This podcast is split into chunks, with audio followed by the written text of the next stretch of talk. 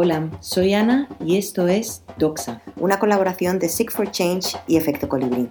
Doxa es una iniciativa para profundizar en el proceso de la innovación social y crear nuevas realidades. Exploramos modelos mentales, casos prácticos y las herramientas para que juntos podamos construir una realidad sostenible que ponga en el centro de todo a las personas. Este es el episodio del proceso de escucha, en el que Blanca Pérez, cofundadora de Seek for Change, nos explica en qué consiste lo que tenemos que tener en cuenta para aprender a escuchar a los diversos actores involucrados en nuestro proyecto y nos comparte herramientas que nos ayudarán a hacerlo bien.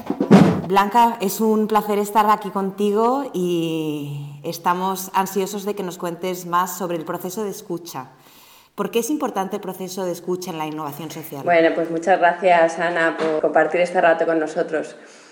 Bueno, pues el proceso de escucha es importante en la innovación social porque bueno, lo hemos dicho, lo decimos muchas veces, ¿no? La, parte tan importante que la innovación está ocupando en el discurso, ¿no? Tanto del sector social como del sector empresarial y, y del tecnológico. Que existen retos complejos a los que soluciones o alianzas tradicionales no están logrando dar respuesta, ¿no? Esto siempre lo estamos diciendo. Y entonces la innovación lo que busca es tratar nuevas formas de pensar, replantear los procesos de trabajo y, en definitiva, tratar de llegar a soluciones diferenciales, ¿no? Y además es que la crisis del COVID-19 está generando y va a generar cambios profundos en nuestra sociedad, nuevas situaciones que vamos a tener que aprender y que vamos a tener que comprender. Y sin duda nos va a obligar a salir de los marcos tradicionales de pensamiento, ¿no? pensar en nuevas formas de colaboración, de colaboración y, nuevos enfoques. ¿no? Como veníamos haciendo, solo que ahora de manera más urgente y, y aprendiendo de nuevo. ¿no?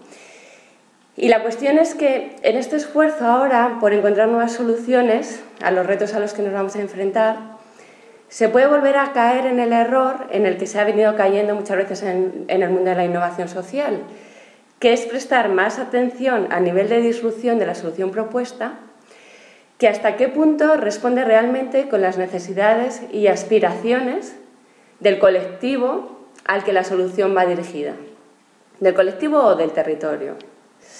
Y en ese foco tan importante en la solución, eh, muchas veces se obvia que los impactos sociales más transformadores, los que realmente generan cambios en el sistema, solo se pueden generar cuando se comprende y se entiende bien la complejidad del problema. Entonces, solo a través de un profundo proceso de caracterización de ese problema en sus múltiples dimensiones podemos crear las soluciones transformadoras. Y por eso es clave el proceso de escucha.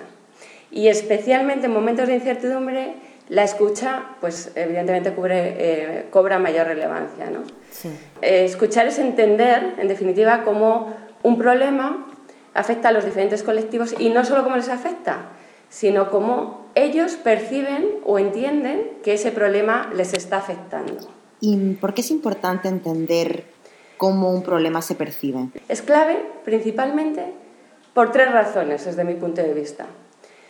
Lo primero, porque permite entender cómo los problemas se vinculan con el territorio, con el territorio, con sus potencialidades y con sus necesidades, pero también con sus estructuras y con sus narrativas, con sus narrativas locales y globales, ¿vale? Sí.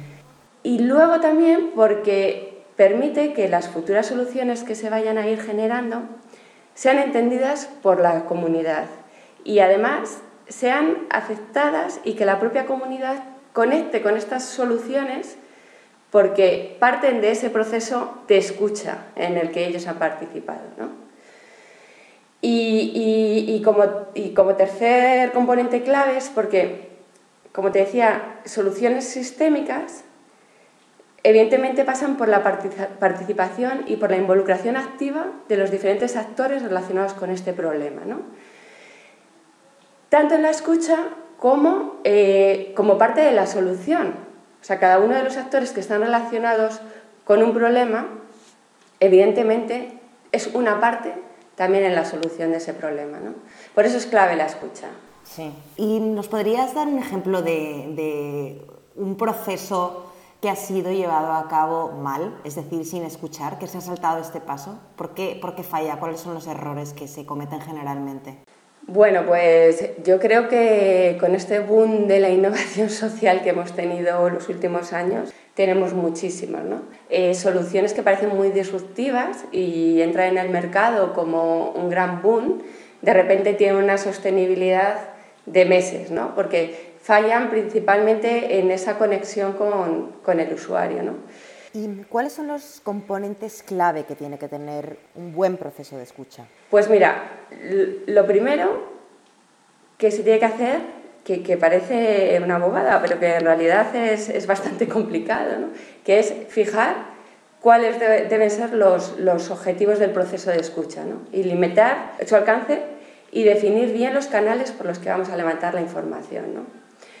Porque, mira, un error, como me preguntabas, imagínate que nos planteamos un marco de análisis demasiado amplio, ¿no? que nosotros lo hemos llegado a hacer además en algún momento. Por ejemplo, imagínate que nos planteamos cómo podríamos contribuir a reducir la violencia contra las mujeres rurales indígenas en Guatemala.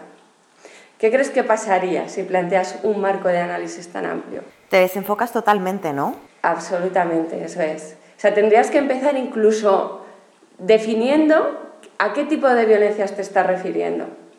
¿Quiénes están ejerciendo esas violencias? ¿Qué abanicos de actores? O sea, el abanico de actores sería amplísimo. O sea, no terminarías nunca de enmarcar, de acotar el problema, ¿no? Sí. Sin embargo, imagínate que dices, ¿cómo podríamos lograr eh, que las mujeres rurales indígenas del corredor seco de Guatemala conozcan vías de protección ante la violencia de género e hicieran uso de ellas, de ellas ¿no? ¿Ves la diferencia? Ahí ya tienes un reto más definido. Es más fácil guiar el proceso de escucha. Y, a partir de ahí, pues evidentemente ya es más fácil también definir los canales y, evidentemente las herramientas que vas a utilizar para el, levantamiento de esa información. Luego, como te decía, tendrías que identificar quiénes son los actores clave que están en torno a ese problema. ¿no? Y, a partir de ahí debes saber, evidentemente, no solo quién sufre el problema, sino quién está en el entorno, en el entorno del problema. ¿no? Si seguimos con el ejemplo anterior, sería, por ejemplo, las mujeres y sus familias, pero también las autoridades locales, en el caso de Guatemala, el Ministerio de Gobernación, el sistema judicial, los servicios sociales, etc. ¿no? Identificar, mapear los diferentes actores. ¿no? Y ya empezar ahí el proceso de escucha. Y luego una vez que vamos teniendo la información, y esto es súper clave, para mí es una de las, otra de las cuestiones importantísimas del proceso de escucha, es lograr un entendimiento y una visión común del problema entre los diferentes actores. ¿no? Y, esto es clave porque debemos lograr que el problema que estamos abordando pase de ser un problema individual a un problema colectivo, ¿no? Y así lograr la participación activa, como te decía, tanto en la caracterización del problema, pero también como la identificación del discurso y las narrativas que hay en torno a ese problema y en la posterior construcción y puesta en marcha de soluciones. ¿no? Y, aquí estamos hablando de una participación efectiva, tanto del colectivo que se ve afectado, como te decía, pero también de la administración pública y del sector privado, ya sean organizaciones de la sociedad civil o de empresas. ¿no? Entonces, involucrar a estos actores desde el proceso de escucha es fundamental porque cuando empiezas a escuchar al colectivo afectado ante un problema, a sus familias, a los centros de formación, a las empresas, a los ayuntamientos, y lo haces completamente desprendido, hasta donde puedes, claro, de tus creencias, de tus presunciones o de tus prejuicios, cuando te acercas desde la humildad, es cuando empiezas a entender realmente dónde están las raíces causales del problema.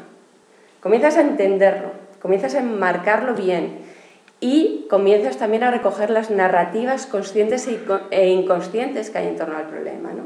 Y ahí es cuando pasa de ser un problema individual a algo colectivo, porque es compartido. ¿no? Y te pongo un ejemplo. Era un proyecto sobre cómo fomentar el empleo juvenil, cómo podíamos fomentar oportunidades de empleo en una zona rural, periurbana en este caso. ¿no? Entonces, claro, tú piensas que las zonas periurbanas, eh, bueno, pues muchas veces son municipios pequeños y las oportunidades de empleo pueden no estar en tu propio municipio, pero estar en uno vecino, ¿no? Entonces, cuando empezamos a hablar con, con, los distintos actores, hablamos primero con las empresas para entender qué estaba pasando, porque había tanto desempleo juvenil, y las empresas nos decían que los jóvenes de los municipios cercanos no respondían a las ofertas de trabajo ¿no? y, que además de no responder cuando ellos publicaban una oferta, no estaban interesados en trabajar, por ejemplo, en, en, horarios de noche o en el fin de semana. ¿no?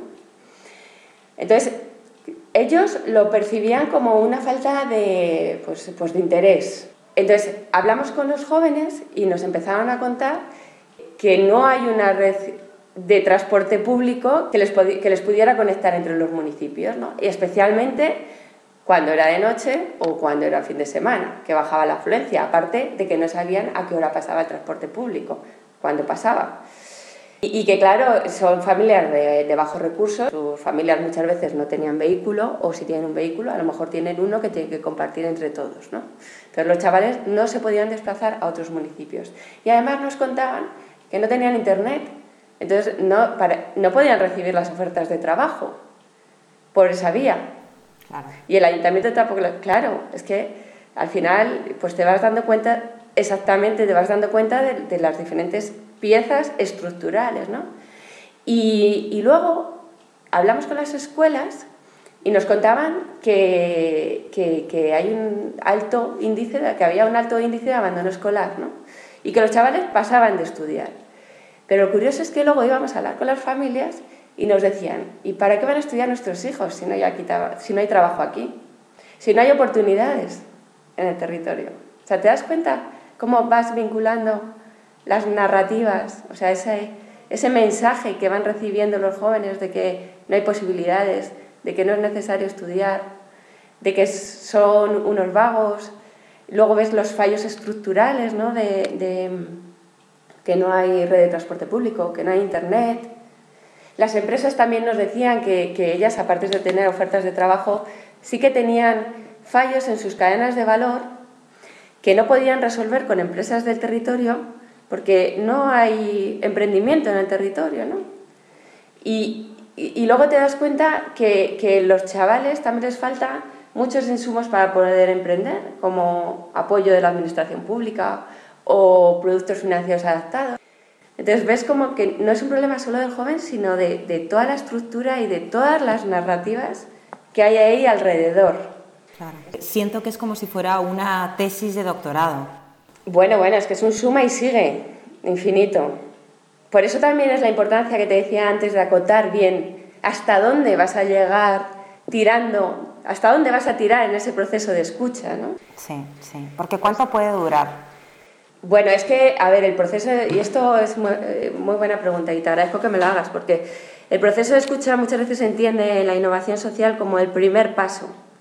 Y, y no debe ser así, debe ser un proceso constante. Porque, claro, porque tú al final sí haces un proceso de escucha inicial probablemente más intenso, donde te marcas un poco tus objetivos, enganchas a los actores y te haces un poco tu teoría del cambio, ¿no? que tiene que ocurrir para alcanzar este objetivo. Pero claro, al final eh, las cosas van cambiando. Y, luego hay imprevistos, ¿no? Y qué mejor ejemplo ahora mismo que el del coronavirus. Entonces, el proceso de escucha no puede terminar al principio, tiene que ser constante, hasta el final, hasta que las eh, soluciones están en marcha y funcionan y se han pilotado y, siguen escalando. Ok. Eh, lo, lo, que me ha parecido muy interesante es cuando decías lo de quítate tus egos o vete, sin, vete sin prejuicios. Em, ¿tienes, ¿Tendrías alguna recomendación para lograrlo? Es mm, complejísimo, porque es verdad que por mucho que te trates de desprender de tu experiencia, de tu cultura, de, de, de toda tu formación, eh, siempre tenemos la tendencia de creer que sabemos cuál es la solución. ¿no? Y cuando realmente quieres una participación activa, cuando quieres una participación de verdad, eh, tienes no solamente que tratar de desprenderte de todo eso y escuchar, es que además vas a tener que ceder en muchas de las cosas que el resto de los actores te están planteando. ¿no? Al final la perspectiva, por ejemplo, de una empresa en, lo que ha de ser la solución va a ser muy diferente de la tuya, va a ser muy diferente de la del joven y va a ser muy diferente de la administración pública. Entonces, para tratar de armonizar todos esos roles, todos esos puntos de vista, sí es importante eh, tratar de diseñar mecanismos de gobernanza y de decisión para ver dónde y hasta dónde tienen que ceder unos y otros. ¿no? Es, complejo, pero, pero, sí que hay que sentarse entre las distintas partes a tratar de, de diseñar esos mecanismos de, de, de aceptación ¿no? de otras perspectivas. Sí. En todo este proceso de escucha en el que vas eh, identificando las narrativas, las conscientes y las inconscientes, es importante también ir construyendo un discurso alternativo, ¿no? Pasar de, de, aquí no hay oportunidades para los jóvenes o los jóvenes son unos vagos, aún aquí hay muchas oportunidades de empleo y hay emprendimiento en torno a la movilidad de los municipios, o sea, a la, movilidad sostenible entre los municipios o en torno a las cadenas de valor de las empresas, cómo podemos hacer para involucrar a los jóvenes y generar oportunidades de empleo. ¿no? Ese es el cambio de discurso.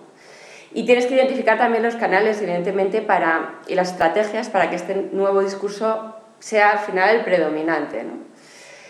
Ah, por, por ejemplo, estrategias o canales, ¿a qué te refieres? Pues mira, ahí ha sido, te voy a poner un ejemplo, lo que hicimos en el proyecto que te hablaba de Enreda la Sagra. ¿no? Pues ahí, em, como estrategias, primero estuvimos haciendo un trabajo de identificación de cuáles eran, por ejemplo, los principales referentes de los chavales en la comarca de la Sagra. Referentes, eh, por ejemplo, de redes sociales, referentes famosos, pero también quienes eran Mm, los líderes, un poco así de los grupos que había por allí, o qué, redes sociales utilizaban más, si Instagram o, Twitter o qué. Entonces, identificamos que había una serie de jóvenes que eran más líderes que otros y a través de ellos empezamos un poco como a, tratar de que cambiara el discurso, que, que empezaran a decir pues que, vamos a tratar de hacer em, aquí un, centro social o un centro cultural, o vamos a tratar de hacer cosas tan tontas como una excursión. O sea, cambiar un poco esa, sensación de desmotivación y, de falta de esperanza que había entre los jóvenes, pues a través de sus líderes, mandando twitters más esperanzadores en vez de twitters derrotistas, aprovechando Instagram. E incluso un boletín que tenía Proyecto Kieu, pues empezamos a meter pues, mensajes un poquito más que generan este cambio de discurso. Y esto ya se mete desde, la, desde el momento, de desde el principio. Claro, claro. Tú ahí al, principio en la escucha empiezas a identificar, eh, pues incluso haciendo un ejercicio de eh, frases típicas que se están diciendo.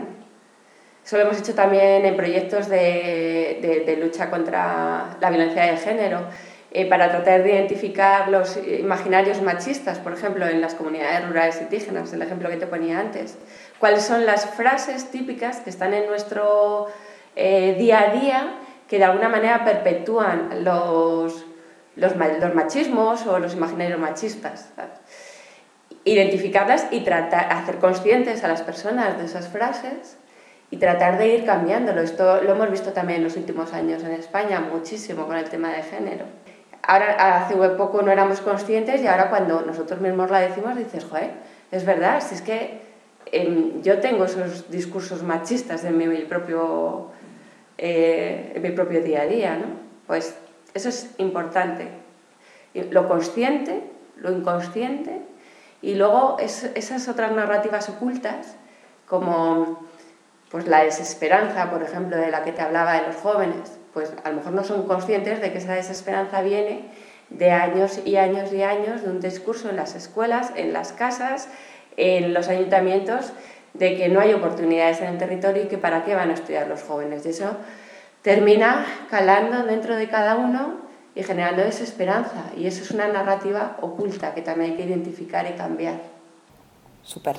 Por eso es tan importante la escucha. O sea, es, es fascinante, la verdad. ¿no? no es, se habla mucho de escuchar para hacer un diseño centrado en el usuario y tiene muchísimos más planos como estos, que son fundamentales al final para que la solución que, que propongas sea realmente estructural y no solamente que vaya a cambiar la vida, la vida individual de un determinado colectivo. Para eso es clave. Y luego ya como último paso, pues, pues evidentemente también el proceso de escucha es donde empiezas a diseñar una serie de, de herramientas de seguimiento y de monitoreo de todo lo que estás proponiendo. ¿no? Sí, la verdad que me parece muy interesante y me surge la duda em, de cómo manejar las expectativas, porque antes has mencionado que hay que hablar con un universo muy diverso de, actores. ¿no? Em, ¿Cómo logras conseguir la información que estás buscando? Esa es, una pregunta clave también, o sea, es uno de los aspectos clave también de, los procesos de escucha. Bueno, a ver, ahí te diría dos cosas, ¿vale? La primera es que em, al final para enganchar a, los distintos actores y, efectivamente, claro, es que efectivamente al final es como que tú vas ahí exprimiendo la información y pidiéndoles que hablen contigo y que te cuenten sus cosas, ¿no? Y, entonces, claro, ellos dirán, ¿y esto para qué? ¿Y por qué? ¿Y qué me das a cambio? Entonces, em, claro, para lograr que su participación sea efectiva en el proceso de escucha, pero luego también en la construcción de soluciones, tienes que identificar muy bien cuáles son sus motivaciones para participar, eh, cuáles son sus necesidades que este proceso puede responder y a partir de, esas motivaciones engancharles. Pero claro, al final los procesos de innovación son inciertos por definición. Mm, muchas veces tú, como decíamos antes, ¿no? empiezas con una idea en la cabeza y la escucha y el propio proceso te lleva al final a soluciones que a lo mejor mm, al final no responden a lo que tú creías que era el problema o, a lo que cada uno de los actores creían que era su problema y su necesidad. ¿no? Entonces yo a ti, aquí te diría que hay tres claves súper importantes. Lo primero, comunicar. Comunicar muy bien a todos los actores y desde el principio qué se espera de este proceso. No en términos de productos, sino describir en qué consiste el proceso ¿no? y cómo va a ser y cuáles son los tiempos del proceso. Luego es fundamental no dejar pasar mucho tiempo entre unas actividades y otras. ¿no? Hay que, porque estas son actividades que al final, como conectas, si, logras conectar con las motivaciones de cada uno, generas eh, motivación y generas inspiración. Y esos son los motores para la acción.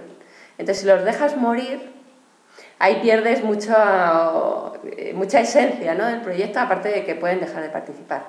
Y por último, que esto también es muy importante, es que cada actividad que hagas con cada uno de los actores tiene que tener un producto concreto. O sea, cada taller o cada, o, cada entrevista o cada challenge, cada, cada actividad que, que, plantees tiene que tener un producto que ya sea de utilidad para los distintos actores. ¿no? Es una manera eh, de ir eh, respondiendo a las expectativas que puedan tener cada uno de los actores para participar.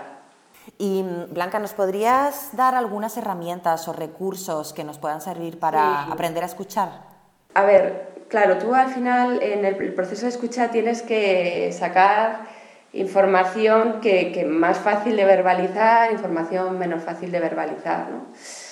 Eh, y luego tienes que sacar información también a nivel individual, aunque luego hagas, eh, aunque luego hagas perfiles ¿no? o características grupales, pero tienes que sacar información individual y también información del colectivo. ¿no? Entonces, al final lo que vas a necesitar es una combinación de, herramientas. Pues para sacar información a lo mejor un poco más consciente, eh, cualquier herramienta de investigación etnográfica, al final, pues entrevistas, grupos focales, demás. Información más inconsciente, pues puedes utilizar talleres con juegos, con teatro, em, tomarte un café, o sea, espacios menos formales, eh, como tomarte un café o dar un paseo con la gente que ya no se siente como que estás, eh, ya, o sea, ya te pones al mismo plano, no de entrevistador entrevistado o de dinamizador eh, jugador, sino estás al mismo plano. Y luego como herramientas colectivas, ahí es importante Es que son cosas como muy de perogrullo, pero es que es verdad. Eh, pues ver periódicos, eh, temas de redes sociales, los hashtags que se están moviendo, eh, si ya tienes más capacidades, pues análisis de Big Data, ¿no? ahí ves mucho lo que son tendencias comunitarias. Pero luego ya, como yo aquí sí que me gustaría recomendar, eh, Nesta tiene dos herramientas muy concretas, eh, que en realidad es la misma herramienta, pero que la tienen en forma de curso y en forma de toolkit, ¿no? que es eh, DY, Development Impact and You, es un toolkit. Y, y hay, por ejemplo, el curso es muy interesante porque está dividido en módulos y tienes los primeros módulos de eh, cómo enmarcar el problema, cómo hacer las preguntas guía, que hablábamos al principio de la conversación, em, bueno, eh, cómo hacer tu teoría del cambio y te da también eh, distintas herramientas a lo largo del, curso que son las que luego recoge en el toolkit. A mí me gusta mucho, te da también canvas y, y, herramientas más al uso. ¿no? Genial, pues muchísimas gracias Blanca. Que van a ti, es un placer, como siempre. Esto es Doxa una iniciativa para crear nuevas realidades.